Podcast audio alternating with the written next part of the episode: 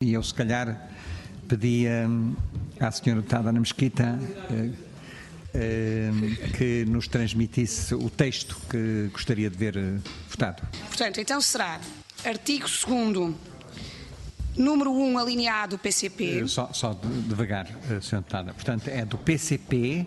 Número é um, o, o a linha artigo A. segundo, Artigo 2 segundo, número 1 um, a linha A. A. Do Bloco de Esquerda. Artigo 2 Segundo, a linha, número 1 Número 1. PSD. Artigo eh, número 1 do artigo 2A. Ok. PEV será do artigo 3 o número 1 em linha A. Ok. E CDS, artigo 2A, número 1 a linha A.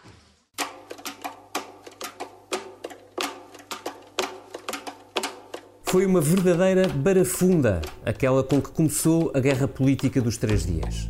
PSD e CDS por um lado, PCP e Bloco por outro, juntaram-se na Comissão Parlamentar de Educação para dar uma prenda a Mário Nogueira. Os professores passavam a ver reconhecidos os nove anos, quatro meses e dois dias das suas carreiras, todo o tempo que estiveram congeladas. A FENPROF celebrou, a esquerda celebrou, a direita celebrou e António Costa ameaçou demitir se a lei fosse aprovada em plenário. Marcelo calou-se pela primeira vez em três anos. A direita agitou-se. E bastaram dois dias e poucos minutos para tudo mudar. O CDS recuou, o PSD recuou e António Costa celebrou. Terá sido esta uma crise política a sério? Nestas condições, entendi ser meu dever de lealdade institucional informar Suas Excelências, o Presidente da República e o Presidente da Assembleia da República, que a aprovação em votação final global desta iniciativa parlamentar forçará o Governo a apresentar a sua demissão. Ou uma cena de teatro como acusa Rui Rio? to be or not to be? That is the question. Seja bem-vindo a esta comissão política, convocada de emergência. Ou talvez não. Este episódio tem o apoio da TAP Air Portugal. Dê asas ao seu negócio e ganhe dinheiro enquanto voa. Adira já ao programa da TAP para empresas em tapcorporate.com. Foi um processo longo, mas foi um processo eh, onde o PSD se orgulha de ter sido eh, o partido fundamental para uma situação ou para uma, uma solução responsável e correta. que para o CDS corresponde ah, aos interesses do país, responsáveis. Mas se o governo sente que perdeu o seu apoio parlamentar junto dos seus, tem uma solução. Apresente uma moção de confiança. Isto é um golpe de teatro. Não vale a pena, não tem efeito prático. Não terá impacto orçamental em 2019 para lá daquilo que está previsto no orçamento.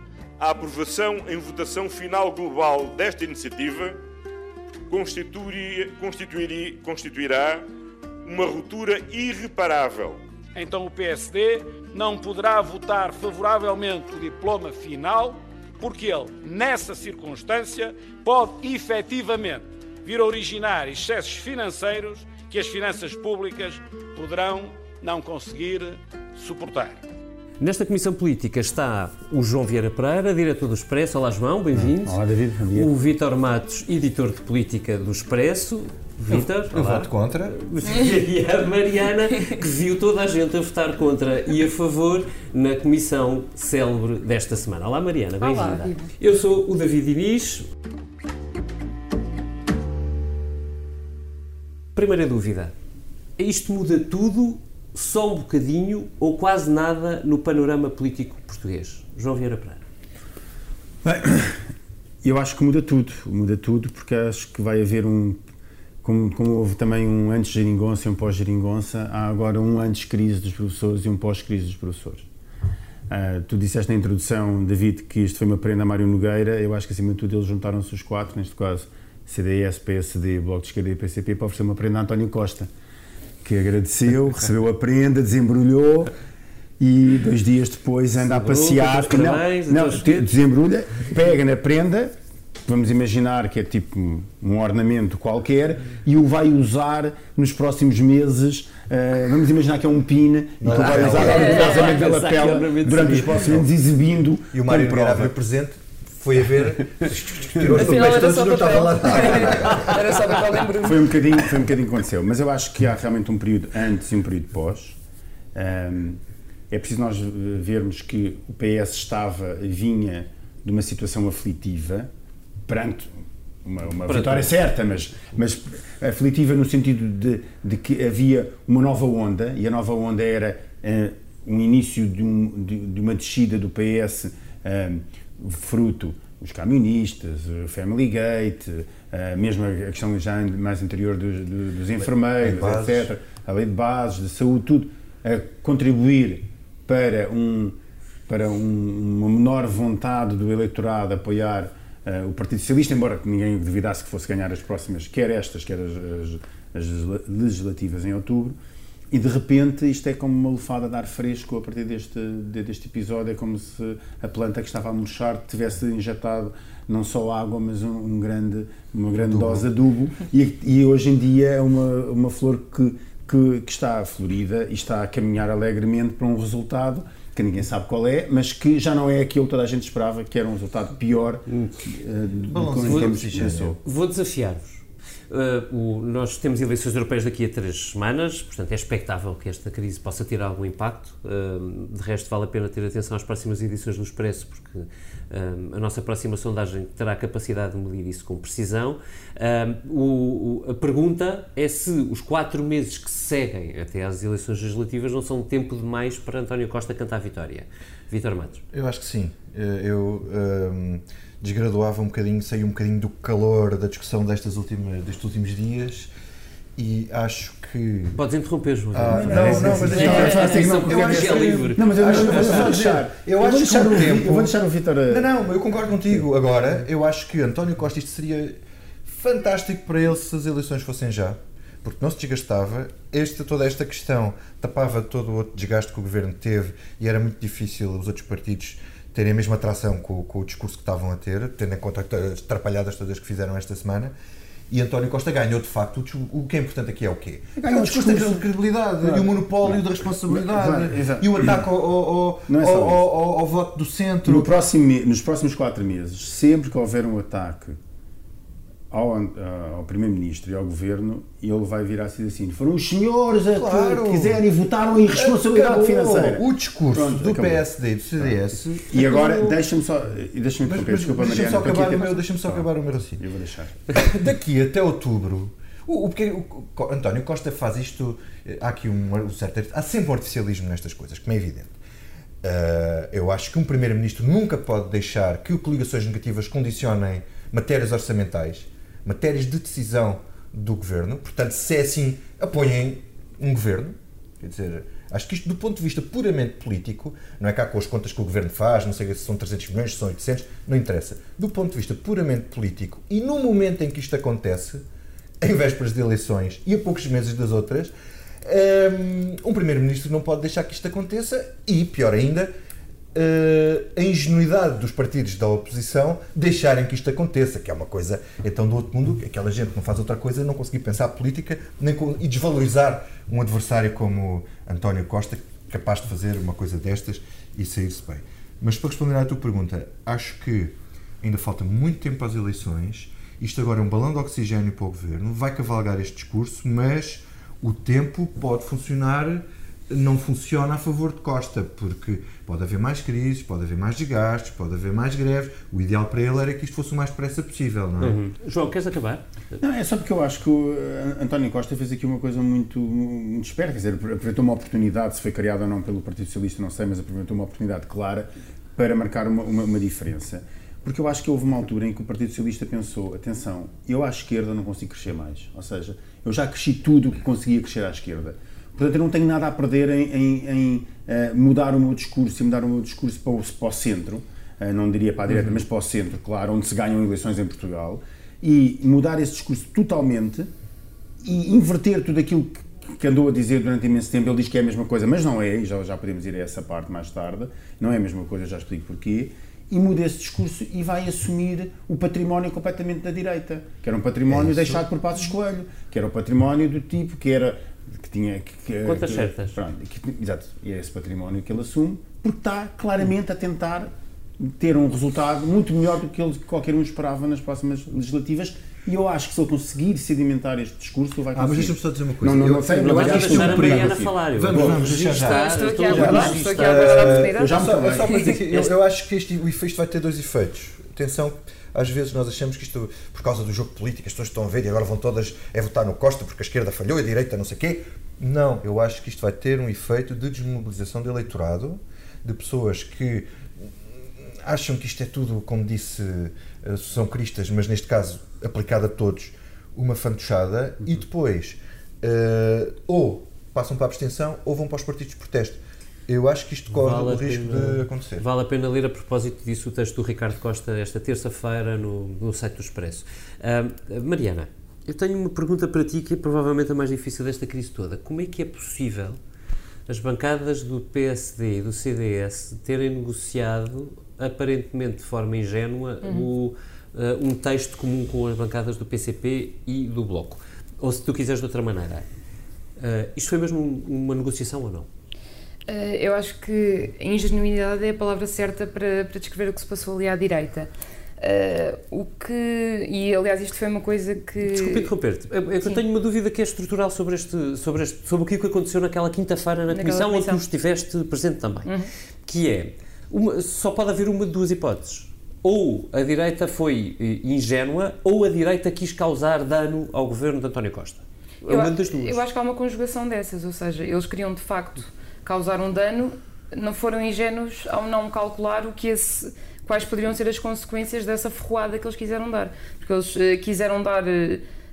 um- ter uma, uma vitória conjunta contra o governo e de repente há um ricochete que acontece ali Hum. contra eles que eles não previram de facto. Mas tu que estiveste na comissão, tu, eh, tu consegues eh, relatar-nos ou contar-nos eh, brevemente que, eh, que tipo de, de negociações é que tu viste? Ou seja, Hum. houve, percebia-se que, que eles estavam de acordo? O que é que tu sentiste? o que é Quando que tu chega à? Comissão, o que há de princípio é um acordo para o princípio geral da recontagem do tempo de serviço. Portanto, o primeiro aí- ponto da legislação. Sim, tanto a esquerda como a direita sabem que têm esse mínimo. Esse já tinha sido, já tinha sido cedido, atenção. Sim, sim, sim, sim. Já, o Já governo já havia tinha sido obrigado a discutir denominador esses nove comum. anos. Eh, e, portanto, eh, aliás, ali há uma diferença nesse ponto em relação ao que já tinha sido aprovado em orçamentos, que é inscreve-se a quantidade de dias que está em causa. Sim, e, portanto, para não haver dúvidas. passa a ser impossível contornar e dizer não é o tempo todo do serviço, é o tempo de serviço que pode ser parte, pode não ser. Pronto. Uhum. Eh, o problema é que a partir daí todo o resto está por definir. A maneira como, como isto se faz e que permite depois ao governo dizer que a direita foi responsável porque não, não impôs salvaguardas. Agora, por muito que Assunção Cristas e Rui Rio venham dizer. Já vamos, já vamos à rua. Já vamos Ok. à rua. Já vamos- a minha- a minha pergunta é: portanto, o que nos estás a dizer é que eles chegam à, à comissão, só têm Com princípio geral, acordado eh, o acordado. princípio geral Uhum. e todo o, o resto do método para fazer aquela lei Uhum. ah, foi definido na própria É comissão. definido, eh, lá está, como a fotografia famosa agora do momento mostra, Sim. é definido ali há um minuto, a negociar, tira-se uma palavra, põe-se outra, Uhum. eh, aquela coisa quase anedótica que eu acho que não é muito justa eh, em relação a não havia uma lei escrita, é porque Uhum. a lei é feita naquele momento, como é normal em muitos processos legislativos, vai-se escrevendo de acordo com o consenso que há entre os partidos. E portanto aquilo é, é negociado de uma maneira que não torna óbvio logo ao início, pelo menos para aqueles partidos, o impacto que aquilo vai ter a seguir. Uhum. Eles ainda reclamam vitória naquele momento, portanto não é uma coisa imediata, eles não têm a noção imediata do que está a acontecer, mas logo na Achas? comissão nota-se essa agitação da direita. Achas possível que eh, os deputados que representavam o CDS e o PSD naquela comissão não estivessem em coordenação com a direção do Não. partido ou a direção não, parlamentar? Não, não. Portanto, eh, tanto a Assunção Cristas como o Rui Rio seguiram o dossiê eh, ao- por telefone com, com os eh, deputados que estavam a coordenar a pasta. Aliás, isto é uma pasta demasiado importante para ficar nas Uhum. mãos de um ou dois deputados em nome individual. Portanto, era uma coisa que estava acertada. Agora, acredito que nenhum deles conseguiu prever o impacto que isto teria. Eles achavam que iam apresentar isto como uma vitória, quer dizer, uma lei quase anódina, simbólica, conseguimos dar isto aos professores e virar-se para o outro lado e fazer o discurso. Uhum. Mas isto não tem impacto nenhum, não é Ok. possível fazer os dois discursos. Então agora tenho uma pergunta para os três, que é, a direita recuou porque, Hipótese A. e uma pausa dramática no momento. Um, o, não suportaram a crítica interna. Hipótese B. Uh, tiveram pânico do crescimento eleitoral do PS. Hipótese C. Marcelo Rebelo de Sousa apareceu e no backstage uh, interviu. João. Eu? Todas as anteriores. Exato. Obrigado, Mariana. Era exatamente isso que eu ia dizer.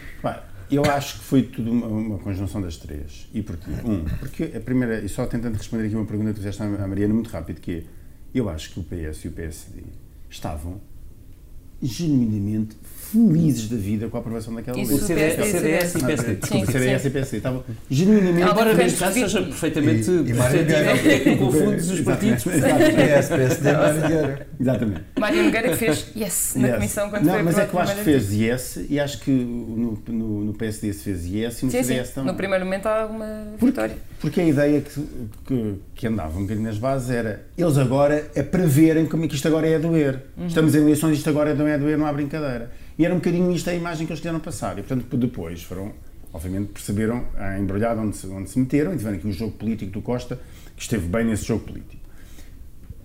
O que é que, o que aconteceu no recuo? Um, para já as, as, críticas internas dentro do partido, dos dois partidos da direita, começaram a surgir e muitas. O Expresso deu algumas delas, que nem sequer foram internas, foram externas uhum. e públicas, sobre elementos de, de, de, dos partidos que, que assim, que estavam completamente contra esta decisão. Por exemplo, Pires de Lima, estás a a fazer? O Pires de Lima. Não, no Expresso. Sim, o Pires de Lima no Expresso, expresso foi, foi o mais. Que a Associação Cristas aparecer ao lado de Mário Nogueira e não dos contribuintes, eram uma, e, Miguel Helvas, suponho que ao público.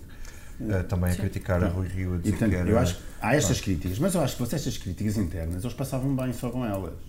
O problema é que a posição do PS e o medo de que o governo caindo podia entrarmos aqui numa espiral positiva de apoio a António Costa, levando ainda a maior probabilidade de uma maioria absoluta, é? que, que, era algo que eles não queriam e não querem de todo dar, uh, uh, ou já tinham dado o suficiente e não queriam dar mais a António Costa.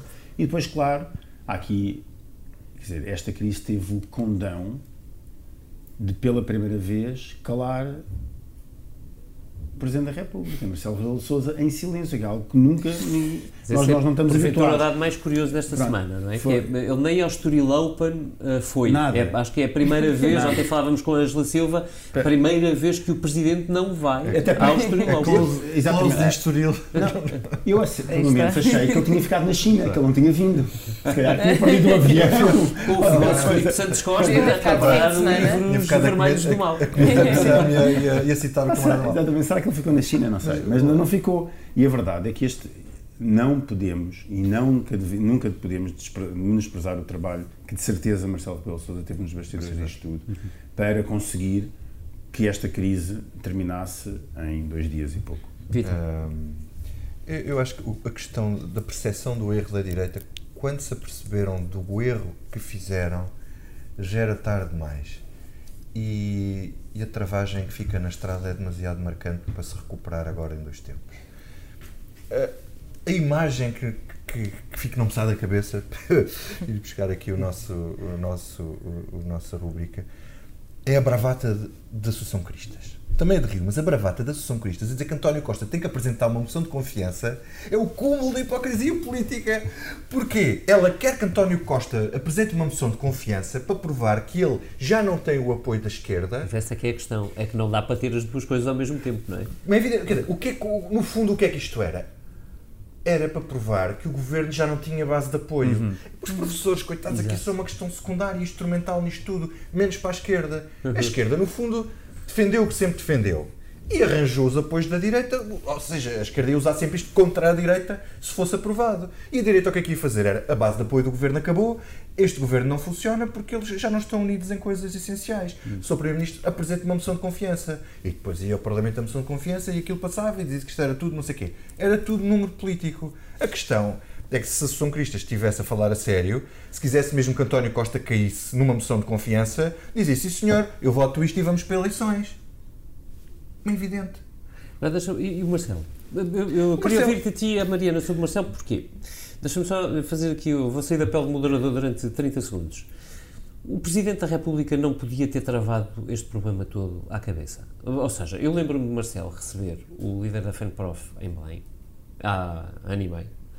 Lembro-me de ter feito um veto político, que não foi um veto, oh, desculpem, um veto absolutamente formal, formal, formal. À, à lei do Governo, dizendo só que era preciso cumprir o que estava no orçamento, ou seja, que o Governo tinha que negociar sem uma palavra política sobre o, o documento que estava em cima da mesa. Uh, e lembro-me, aliás, do Presidente fazer referência explícita quando, quando, uh, quando tem que se pronunciar sobre aquela lei, dizendo que se os partidos, entretanto, entenderem uh, juntar-se e fazer o que quiserem, que são livres de o fazer. É uma, foi um, Não, foi um o próprio Marcelo, Marcelo teve, variou muito e foi muito inconstante nesta crise. E fecha, fecha esta questão na entrevista RTP3 a dizer, ah, dando exato. a entender que isto não pode ser. Uhum. Exato. Que restituir. Isto é uma preocupação que ele tem de trás, ele já tem esta preocupação de trás. E nós, aliás, já escrevemos isso há uns largos meses, escrevemos muita coisa diferente, porque aquela cabeça também foi pensando coisas diferentes, conforme as circunstâncias.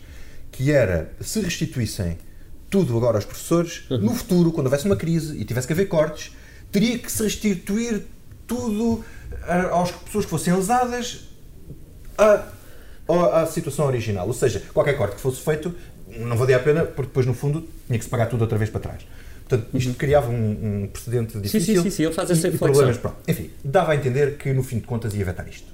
Bom, o silêncio, o silêncio é muito interessante, acho eu. Porquê? Porque isto é uma espécie de cavaco ao contrário. Ele faz como cavaco, mas faz ao contrário. O cavaco vivia no silêncio e depois a palavra era Douro. Quando o presidente falava, as coisas iluminavam-se e aconteciam. Marcelo é o contrário. Como passa a vida a falar, fala, fala, fala, fala, depois o que é Douro é o silêncio. É quando ele se cala. Portanto, é importante quando ele está calado, é mas desta vez. Ai, ai, ai. Também é, mas eu acho que ele tem noção que ele agora vinha falar e vinha dizer o quê? Ia meter mais ruído, estamos em véspera de eleições. O Marcelo Rebelo de Sousa tem uma coisa, ele é muito institucional. Apesar de, desta coisa toda do, do, desta... Acho que é a primeira vez que eu ouço que o Marcelo é institucional. Não, mas é. É preciso saber que Marcelo Rebelo de Sousa é um homem bastante institucional. Popular, institucional. Mas é.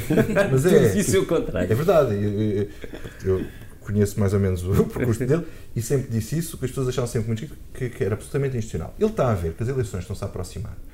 Ele tem um governo em crise. António Costa poupou ao fazer aquela intervenção, sem fazer aquilo depender do veto presidencial, sem depender de que o processo legislativo chegasse ao fim uhum. e dependia só do voto no, no, Portanto, ele ficou completamente fora, eh, fora disto. Ou seja, ele ficou à espera para ver no que é que isto dava. E se, se como eu já notícia na ciência, se ele manobrou nos bastidores eh, uh, dar a, a, algum apoio a António Costa, algum conforto. Ele, na verdade, tinha um, tinha um trunfo, não é? Ele podia vetar. Se ele vetasse o documento, ele entregava ele tinha um literalmente pro... o argumentário todo a António Costa. Mas ele tinha um problema político e por isso é que eu acho que também o governo está a proteger. António Costa está a proteger porque tem esta tem este DIC agora aqui, se isto passasse, passava o DIC para a Presidência da República. Pronto, uma coisa de cada vez, não é? Uh, mas a verdade é que ele ia ter um problema. Se ele vetasse, dava uma força brutal ao governo, se ele promulgasse, o governo tinha que se demitir. Hum. Uh, e criava um problema uhum. grave com o governo também. Portanto, eu acho que aqui entre António Costa e Marcelo Rebelo de Sousa, se isto é, um, é uma pura uh, dedução, se a cooperação entre eles foi boa, acho que este é o momento em que realmente uhum. funcionou melhor, com o presidente caladinho a proteger-se e António Costa a fazer o jogo que tem a fazer, sendo que eu acho que se Marcelo tivesse no lugar de Costa fazia exatamente a mesma coisa e deve estar doido a pensar como é que é possível a direita ter feito se tão ingênuo. Mariana. Uh, olha, se me permite, eu vou recuar, que eu também recuo até à, à comissão para, para, responder à questão do, do recuo que tu, que tu colocavas inicialmente. Uh, porque é interessante, né, quando tu perguntavas em relação às críticas internas, ao peso de o PS uhum. ganhar tração por causa disto, Uh, o que é interessante na comissão é que tu começas a assistir uh, ao minuto à agitação da direita a crescer. Os deputados começam a dar sinais que estão de facto é um vai vem de chamadas e de reações e de tentativas de desmentir algumas notícias, notícias é? assim começam a receber os puxos dos jornais começam a ficar nervosos e depois há do lado da direita uma noção, uma primeira noção que já vem atrasada, claro, do que vai acontecer quando, eh, penso que era quinta-feira à noite, começa a haver uma vaga de vozes dentro do governo e dentro do PS a falar a vários jornais diferentes e a falarem de possibilidade de crise, de, há a reunião de emergência do governo e eles, quando começam a juntar essas peças, começam a perceber que, como dizia uma, uma pessoa no CDS há uns dias, que foram apanhados numa ratoeira. Eles achavam que iam fazer o checkmate e de repente são apanhados ali sem perceber, eh, começam a juntar as peças e começam a perceber qual é que vai ser, o que é que vai ser contado nestes dias. E era tudo tão claro, não é? Porque duas semanas antes havia uma notícia da Renascença a dizer que o governo se demitia. Fazer essa Mas é que o António Costa já tinha o guião todo escrito.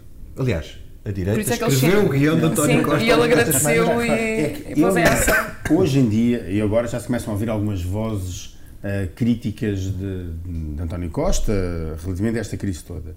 Mas se nós recuarmos a sexta-feira e a sábado, não se encontra alguém a dizer bem da decisão que foi tomada na, na Como é que se diz? É por aclamação, foi por aclamação. Não, aclamação nacional, 10 milhões de pessoas sim, a apoiarem, oh, neste caso, contra aquilo que aconteceu. Quer dizer, uma coisa, é óbvio que António Costa, percebendo isto muito bem, manobrou a sua, uh, o seu, o seu xadrez político de uma forma magistral, saindo vitorioso com isto tudo.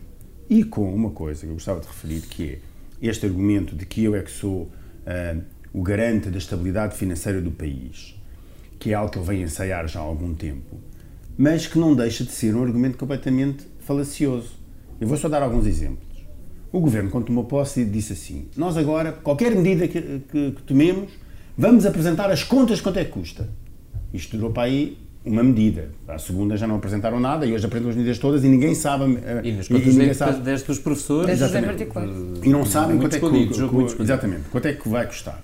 Mas pronto. Mas foi o mesmo governo que, de, perante. Agora vamos imaginar o mesmo governo que diz que é responsável uhum. financeiramente, que desceu o IVA da restauração, que custa 400 milhões de euros por ano ao contribuinte. Ou, seja, ao menos receitas que diminuiu, uh, reduziu a, a, carga, portanto, a, horário de trabalho para as 35, 35 horas, sem nunca ter dito quanto é que essa medida custou, ainda estamos para saber não, quanto é que essa medida custou. Dinheiro. Dizia que não custava dinheiro, é verdade, vê-se pelo que aconteceu. Que pagou 130 milhões de euros aos lesados do Grupo Espírito Santo, investidores privados com mínimo de 50 mil euros por título, dizendo que ia recuperar esse dinheiro todo no, no, final. Eu aposto que quiserem que ele não vai recuperar um, nada do, do, dos 130 milhões que deu. Portanto, isto são vários, são só três exemplos uhum. de coisas assim muito à pressa que eu me lembrei, de coisas que não, que não batem certo com a responsabilidade financeira. Coisa. Sem falar com o argumento do déficit. No... Teu argumento do, do, valor do déficit. Não, não, não apesar disso não, tudo, é conseguir é ter um déficit. Nós hoje. Mas é contraditável. Mas deixa-me só, então, é deixa só falar sobre o déficit. Nós hoje, Vítor, se o Ministro das Finanças quisesse no exercício passado já podia ter tido um superávit. Não o teve porque não quis. Portanto, nós estamos a falar de 0,3% do déficit, segundo as contas, nós não sabemos se são verdadeiras ou não, ou são, não é verdadeiras, são fidedignas ou não do governo. Uh, que isto custa. É completamente acomodável nos dias de hoje. A questão não é essa. A questão, e não é os 600 milhões de euros. Aqui, a grande questão é o princípio uhum. e, acima de tudo, a hipótese que, que, o, que o Partido Socialista tem, neste momento, cavalgar algo que ele sabe que lhe podem dar muitos votos ao centro, que é eu sou o garante da estabilidade uhum. financeira do país. E isto faz a diferença muito e pode fazer muita diferença na hora de votar. Hum. Eu diria que é, António Costa teve um bom argumento, uh, mas é evidente que é falacioso aquele, aquele outro argumento que ele usou na entrevista à TV esta segunda-feira, dizendo que teria que, se esta medida fosse aprovada, teria que fazer um grande aumento de imposto ou um grande corte na despesa, é. porque é em rigor não é, uh, é tudo uma questão de opções claro, e o valor sim. não era propriamente 10 mil milhões de euros, tinha que se meter no orçamento de Estado. Eu acho que a Eu... questão aqui não é o valor da medida, até porque uma coisa é o valor bruto, outra coisa é o valor líquido, uh, há contas para todos os gostos. A questão aqui é a política. Claro. É, é o poder o da governo, Assembleia. O, o, o, governo faz o spin que, que, que lhe interessa mas na verdade, diz, diz. Não, ia pegar exatamente nesse teu argumento para aquele que é sempre o momento mais desejado desta Comissão Política, aquele em que nos debruçamos sobre. Tensão na geringonça. E para vos perguntar então, à esquerda, o que é que acontece agora? Pergunta 1. Um. Pergunta 2.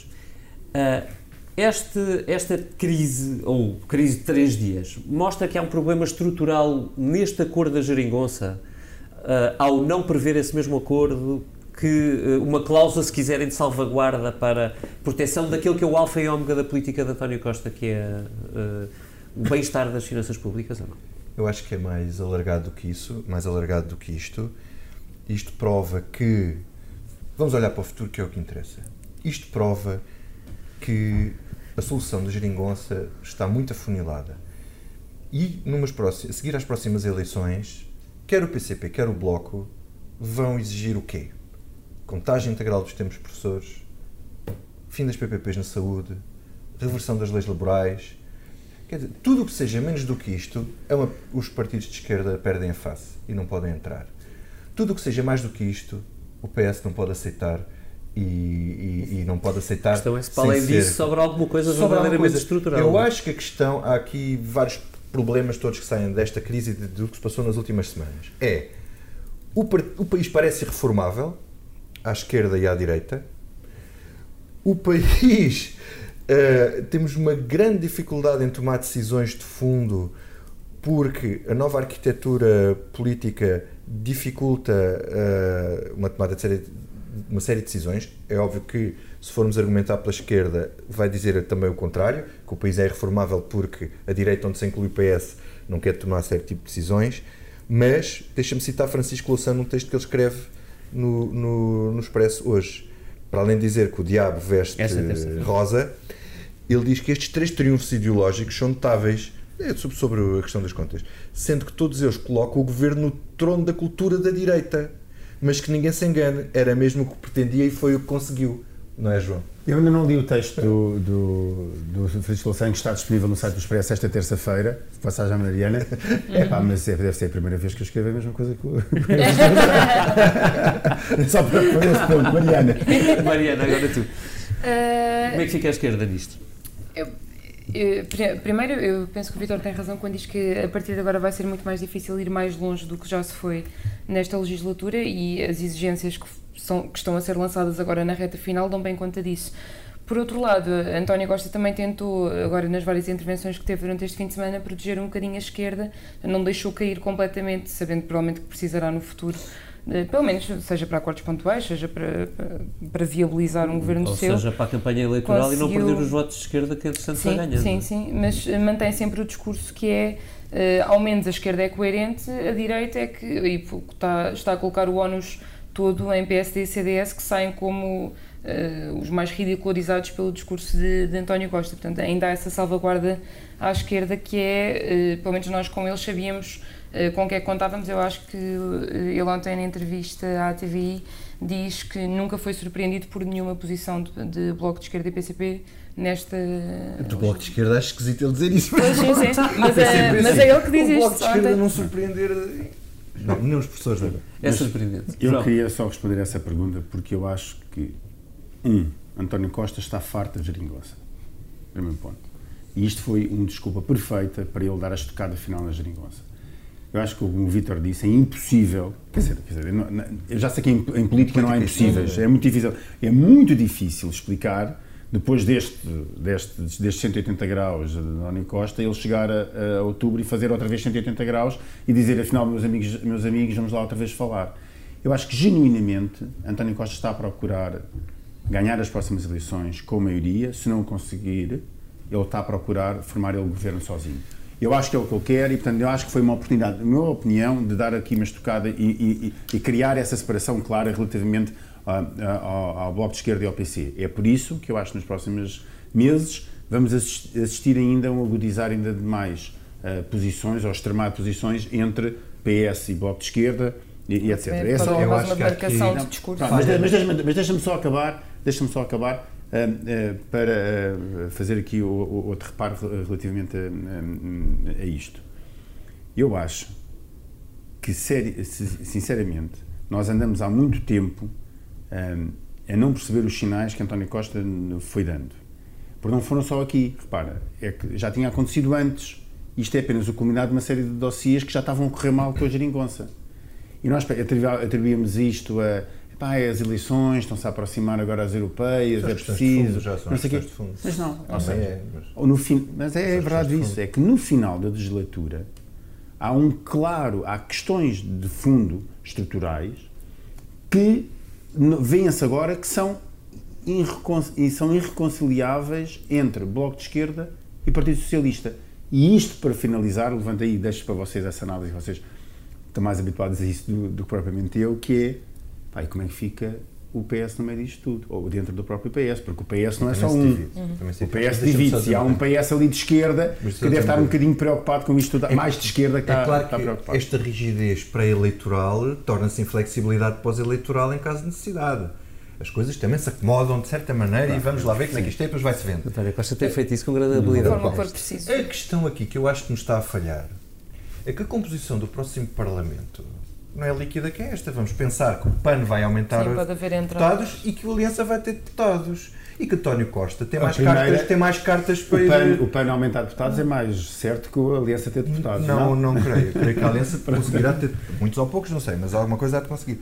Portanto, a composição do próximo Parlamento também pode gerar gerigonças mais esquisitas. Por, uh, Ana Catarina Mendes deu-nos uma entrevista este, este fim de semana ao Expresso, onde, onde ela diz que um fim do arco da governação não quer dizer que haja um novo arco sim, governação. sim, sim, sim, sim. Isto significa que, bom, isto não está tudo fechado aqui, quer dizer, pode haver novas fórmulas para o futuro. Portanto, Inclusive aquela onde, onde apo- aposta Rui Rio que é negociar dossiê a dossiê com o governo. Pode, mas é o que o António Costa já está a fazer. Pronto. António Costa já está a fazer isto. É as leis laborais à direita, é, é a lei de bases com quem aparecer, é, é, é dos professores sozinho a direita junto. Portanto, a geringonça, quer dizer, a engenhoca já está do outro lado, que é a direita junto a esquerda. Portanto, isto já está tudo muito baralhado. Novos jogos haverá com novos resultados eleitorais. Vamos ver. A semana foi tão intensa na crise política dos três dias que aquilo que não nos sai da cabeça, em larga medida, tem a ver com isto. João Vieira Pereira, e o que é que não te sai da cabeça? Olha, Eu tenho, eh, para quem nos está a ouvir, peço imensa desculpa, mas vou insistir no tema. Aquela fotografia da Comissão onde estão todos os partidos sentados à volta de um documento a tentar discutir, não, não vemos Bloco de Esquerda, CDS, eh, PSD e Partido Comunista chegarem a um acordo, é uma, não, não me sai da cabeça. Pronto, fica um registro, é daqueles registros memoráveis que há daqui a muitos anos iremos estar a, a- a- usar como, como uma imagem de, de uma viragem política, da política portuguesa, tal como usámos, como já o Vítor, comentei isto com o Vítor, eh, já usámos aquelas fotografias eh, individuais de Bloco de Esquerda e PCP a assinarem o acordo de geringonça com António Costa. Esta é a mesma foto, Esses como dizia o Vítor, que, que faz inveja a António Costa.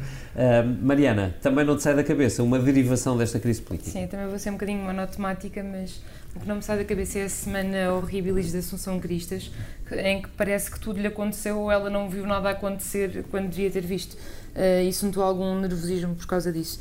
Uh, só notar que ela começa com, com as declarações de Nuno Melo sobre o Vox, que foi logo um primeiro problema, uma semana antes disto, que teve de resolver e veio agora resolver tentar resolver com uma espécie de recuo eh, à Renascença, dizendo que o que afinal Nuno Melo queria dizer não era que o Vox podia estar no PP, era que podia pedir a adesão eh, que na Eu essa- verdade, bem, poder pedir essa nem tinha ouvido. Sim, sim, poder pedir, todos podemos. Muito obrigado pelos contributos. Uh, pronto, portanto é uma espécie também de recuo. Depois houve a questão de- das passadeiras arco-íris, que era uma coisa que eu nunca pensaria estar agora aqui a associar ao CDS, mas que aconteceu.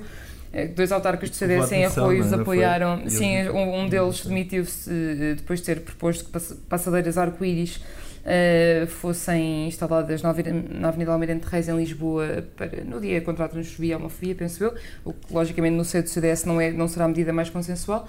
E pronto, depois aqui a terminar em beleza foi a questão dos professores. Certamente que é uma semana que a Assunção Cristas não vai esquecer tão cedo. Muito bem. O Vitor Matos, eh, os nossos ouvintes não estão a ver, mas continua a mexer no seu bigode. E como tal, O que não lhe sai da cabeça é. Bernard Henri Levy, Ah, Aí lá está. Tinha que ser o Que filósofo. já ganhou. exatamente. Pronto, já que ganhou. ontem apresentou o seu espetáculo Looking for Europe, a sua arenga, eh, o seu monólogo sobre a Europa, que ele está a fazer uma, lá, uma digressão por vários países europeus. E porquê é que eu acho isto interessante e, e, e porquê é que não me sai da cabeça? Porque ao ouvir um, um elitista francês, filósofo francês, um elitista, um snob, a falar de Portugal e olhando para nós de fora, é muito interessante porque é óbvio que ele está a ter um discurso para cada país. Mas ele, no fundo, diz que Portugal é quase como se fosse um milagre. É dizer, o 25 de Abril resultou, a democracia começou a funcionar e funcionou. hum, A direita da crise também funcionou, a esquerda geringonça funciona, agradeceu lá aos capitães de Abril, falou de Fernando Pessoa, disse tudo e não sei o quê. Não há populismos uh, em Portugal ao nível do que há noutros países, comparou. Portanto, se formos comparar o que se passa em Portugal com os Gilets jaunes, com os coletes amarelos, com o populismo na Itália, com o populismo na Hungria, com esses problemas todos uh, que hoje existem nos países europeus. Portugal é um arco-íris. Portugal, para, para, para, quem vem de países como a França, que tem a Frente Nacional, a Marine Le Pen, e, e, que estão sempre em crise, em que tem destruição do centro, onde os, os, partidos do centro já foram destruídos. Nós, talvez, se calhar, como somos um bocadinho mais lentos, lá chegaremos e demoramos é mais tempo. Mas, de facto, é que tem, tem um olhar, o que eu achei interessante e fiquei a pensar nisso, é que, visto de fora, de um, com determinado tipo de olhar, nós. Uh, epá, isto afinal até, até resultou, não está assim tão mal. Oh, Vitor, somos muito bons, tão bons, especialmente para os franceses, para o qual Portugal é um paraíso fiscal. É, é Paris não é só fiscal. Não, não, agora, não. Acima de tudo. Também espera, é. Primeiro, tá eu, certeza que, certeza que a Bernard Henri não falou sobre o facto dos franceses pagarem, quando vierem para Portugal, pagam os impostos que pagam. Mas pronto. Sim, tudo bem, mas também tem a cabeça. dizer que não tem em Paris a segurança, etc. Lá, nós entramos, só, só aqui uma nota que também não me sai da cabeça, foi entrar num teatro para ouvir um, um, um senhor e estar não sei quantos seguranças a revistar-te, a ver-te não estás para entrar. Quer dizer Uh, em Portugal, quer dizer, isto jamais aconteceria. Nem onde vai o Primeiro-Ministro e o Presidente da República, como se viu no outro dia na, na coisa dos aviãozinhos, uh, qualquer um entra, está toda a gente à vontade, à vontadinha. Uh, ali não, isso diz muita coisa. Aumenta lá os impostozinhos de. de... se eles ficam cá muito tempo e se acham que isto é o paraíso. Ao Vitor não lhe sai da cabeça o otimismo, a mim não me sai o pessimismo. O que não me sai da cabeça é um livro que acabei de encomendar na Amazon porque estive a ler as primeiras páginas gentilmente cedidas pela plataforma, chama-se How to Lose a Country. Uh, os sete passos da democracia à ditadura. É escrito por um jornalista, chama-se Etche Temel, Temelkuran, assim é que é, nome difícil de dizer, mas pronuncia-se sobre, ou versa sobre, esta onda de populismo que uh, vai uh, assolando uma boa parte da Europa e para além das fronteiras europeias também. Uh, eu podia ler-vos um certo, mas recomendo-vos a consulta no site da Amazon. o meu livro chegará na quinta-feira e, de resto, cruzarei essa leitura com uma reportagem que o Ricardo Costa uh, nos escreveu e sairá também no próximo sábado no Expresso, precisamente sobre a questão do populismo na Europa. Dito tudo isto, depois de António Costa ameaçar partir, depois da falsa partida da direita para uma campanha dupla, na próxima semana é a vez de sermos nós a partir para a campanha das europeias. Nós, entenda-se, a equipa de política do Expresso, incluindo o Filipe Santos Costa, que assim me deixará mais duas semanas ao comando desta Comissão Política. Um perigo, claro. Obrigado ao Tiago Pereira Santos, que fez a divertidíssima ilustração desta semana, e ao José Selim Pinto, que nos acompanhou na edição multimédia. Ao fundo Clemente, fica um abraço nosso. Até para a semana. Vais partir naquela estrada onde um dia chegaste a sorrir. Vais deixar abandonada essa flor que era amor a florir.